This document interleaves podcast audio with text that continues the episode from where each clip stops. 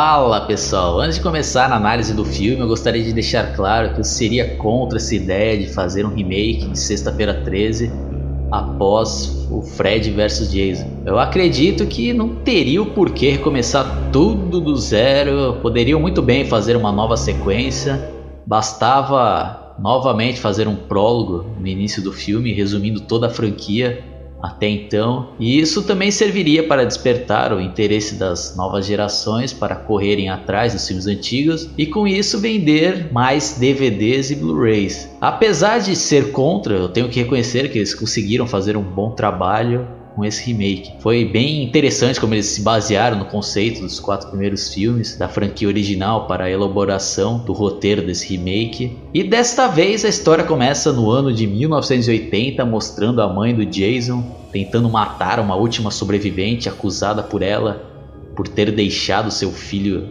Jason se afogar em Crystal Lake. Aqui já dá para notar que eles arrumaram entre aspas que o Jason não teria morrido afogado como foi mostrado no filme original e que depois foi mudado na parte 2. Mas voltando ao remake, quando a mãe do Jason está prestes a matá-la, a moça consegue pegar um facão e decepar a cabeça da Pamela Warris. Após a moça fugir, aparece o Jason, ainda criança, vendo o corpo da mãe e ele começa a ter algumas alucinações da mãe dizendo para ele se vingar. Depois a história já vai para os dias atuais em Crystal Lake, onde um grupo de jovens está indo acampar. Um desses caras aí do grupo é um típico nerd bobão e outro que pensa que é malandro. E eles, além de acamparem, estão tentando também achar, com a ajuda de um GPS, um lugar que teria plantação de maconha. Aí de noite, quando eles estão em frente a uma fogueira, o nerd começa a contar que há 20 anos aquele acampamento foi fechado porque uma mulher matou vários monitores, que ela dizia serem responsáveis pelo afogamento do filho, que era deformado ou retardado mas uma sobrevivente conseguiu matar a mãe do garoto. Depois o nerd vai mijar na mata e por acaso acha a tal plantação de maconha.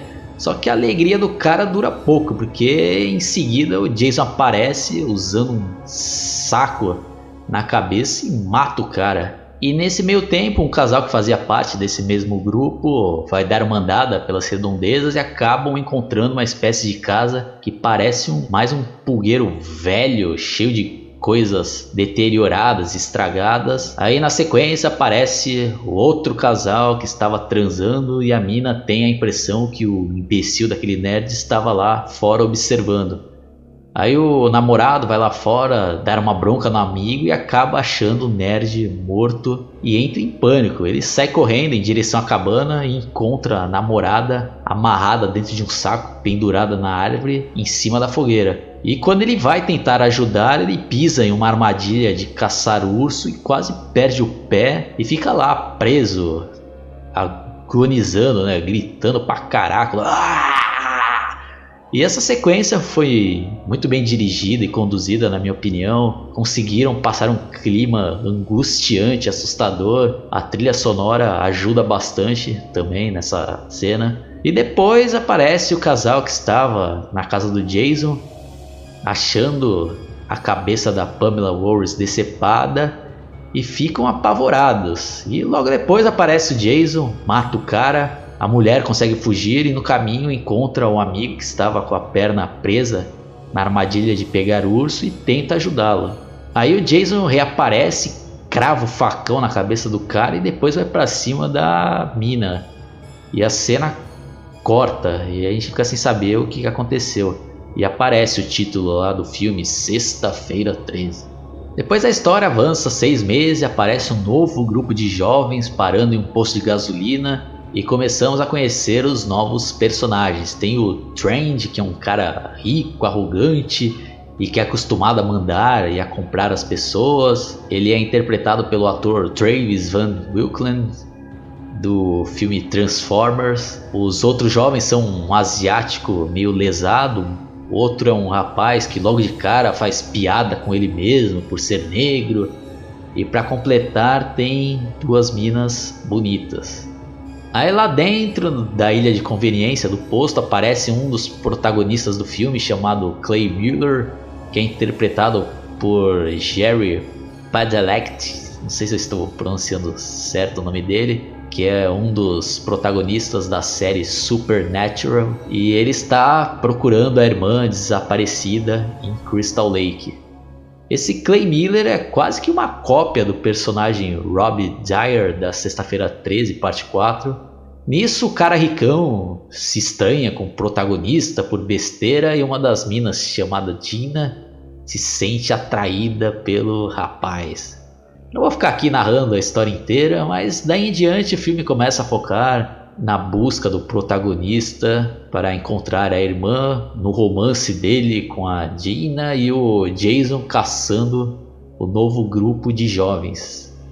Eu dou nota 7,5 eu gostei da escolha do elenco, acho que o pessoal interpretou muito bem, o protagonista foi bem escolhido, esse ator aí é, realmente é muito bom. E nesse remake o Jason foi interpretado por Derek Pierce, que na minha opinião mandou muito bem no papel. E sem contar que nesse filme tivemos a oportunidade de rever Jason ainda na versão humana antes de se tornar aquela entidade imortal como foi mostrado na parte 6 em diante. E depois desse remake de 2009 até hoje aí em 2016 não fizeram mais nada, mas já estão anunciando um novo remake que eu acho um absurdo. Não tem por que fazer outro remake. Né? Pô, já não, não ficou legal esse daqui? Eu acho que deveriam fazer uma continuação desse daqui.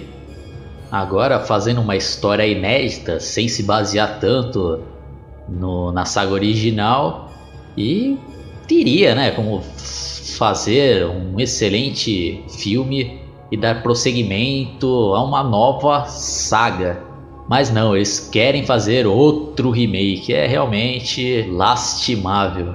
Agora vou ler aqui algumas curiosidades que eu pesquisei na internet, que diz aqui, ó, o primeiro filme da franquia no qual a Paramount se envolve desde 1989. Primeiro filme da franquia distribuído em conjunto pela Paramount e a New Line Cinema. Como estabelecido em contrato, a Warner, através do seu selo secundário New Line Cinema, distribuiu o filme nos Estados Unidos e a Paramount no exterior. Ironicamente, o filme original de 1980 foi distribuído nos Estados Unidos pela Paramount e no resto do mundo pela Warner. Apenas o segundo filme da franquia a se passar realmente em uma sexta-feira 13, o primeiro foi o original. Filmado em Austin, Texas, entre 21 de abril e 13 de junho de 2008. Assim como o original, o filme se passa em New Jersey. Embora seja um remake do filme de 1980, este tem elementos de parte 2, parte 3, um novo começo, Jason Vive e Jason X. Estas informações situam a trama principal em algum ponto entre os anos de 1984 e 2008. Todas as mortes no filme são reconstituições de mortes vistas nas outras partes da franquia. A irmã de Glay, Whitney, é pro propositalmente bem parecida com a sobrevivente da parte 3, Chris, interpretada por Dana Kimmel. O sobrenome dos personagens principais, Miller, é uma homenagem a Victor Miller, o roteirista do filme original. O diretor Marcus Nispel do Massacre da Serra Elétrica, remake de 2003, disse ter se preocupado com o que os fãs realmente iriam querer ver em um remake, produzido seu filme a partir daí. Marcos Nispel não gosta de efeitos especiais digitais e não permite o uso exagerado deles em seus filmes. Neste, o único efeito digital está na cena da morte de Rich. Então tá aí, um outro ponto super positivo para esse remake, né? Porque não aguento mais ficar vendo excessos de computação gráfica em filmes de terror e outros gêneros. A sequência inicial do filme, antes dos créditos, é a mais longa da franquia, com 25 minutos.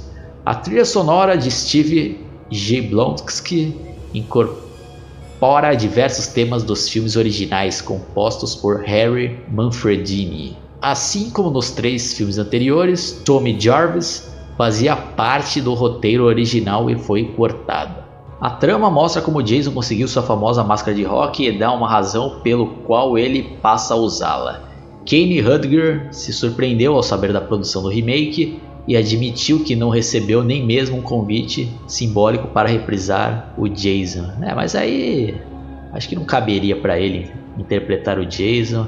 E já deu para ele já, né? Já foi, já a época do Kenny Rudiger. Só se fossem fazer uma continuação da saga original, que não foi o caso.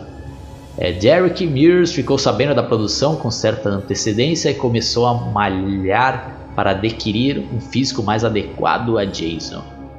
Mears não sabia, mas o supervisor de efeitos especiais do filme, Scott Stuttgart, já havia indicado seu nome aos produtores. Derek Mears ganhou o papel nos primeiros testes, quando perguntado por que queria interpretar o Jason. O dublê respondeu que se identifica com o personagem, que para ele representava alguém em busca de vingança com as vítimas de bullying nos colégios. É, os roteiristas Mark Swift e Damian Shannon, os mesmos de Fred vs Jason, disseram que procuram procuram fazer o filme que todos queriam ver, e não uma trama do tipo Scooby-Doo, onde um bando de adolescentes se une para procurar pistas. Isso expressa o profundo desapontamento com o tratamento dado por Ronnie Yu ao roteiro da dupla para o filme citado acima.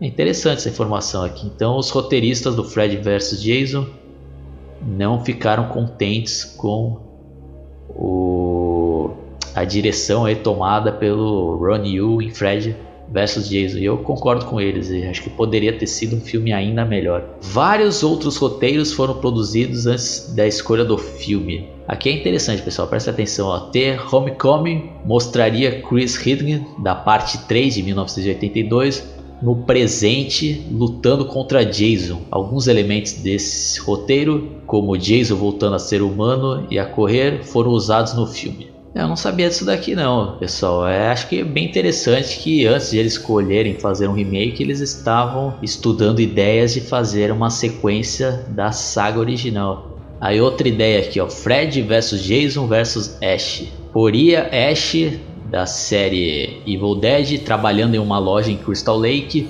onde Fred roubaria o Necronomicon e Ash teria de proteger as crianças da cidade dos pesadelos e da fúria de Jason. O roteiro foi abandonado quando Sam Raimi se recusou a ceder seu personagem e Robert Englund anunciou que não interpretaria Fred novamente. Essa ideia aqui eu não sei se ficaria legal, não. Acho que correria o risco de virar uma palhaçada. Né? Acho que não sei, não sei. Eu não gostaria de, de ver esse filme aqui, não. Eu particularmente. Aí tem outras ideias aqui, ó. Jason vs Leatherface poria a família de canibais texanos frente a frente com Jason, que chegaria à sua cidade perseguindo um grupo de jovens desde Crystal Lake. É, Bloodbath seguiria as duas garotas engajadas em obter vídeos do famoso serial killer Jason, quando o choque de um trem com um ônibus de prisioneiros ocorre todos se veem perseguidos pelo vilão. É, eu acho que seria uma ideia interessante isso daqui, Jason vs Leatherface. Aí tem outra aqui, The Beginning. Mostraria a vida de Jason desde seu nascimento até o início da parte 2, explicando inclusive suas raízes sobrenaturais, mas os produtores abandonaram o roteiro porque outros filmes que explicavam demais tinham falhado miseravelmente. Essa daqui ainda bem que não fizeram, mesmo. acho que seria mais um filme de origem, origem, que eu também sou contra. Outra ideia aqui, Jason X 2 seguiria os eventos de Jason X de 2001. É, eu acho que essa daqui não seria também uma boa ideia, ainda mais que esse filme é, não fez tanto sucesso, até para eles lá em termos financeiros, acho que não cairia bem.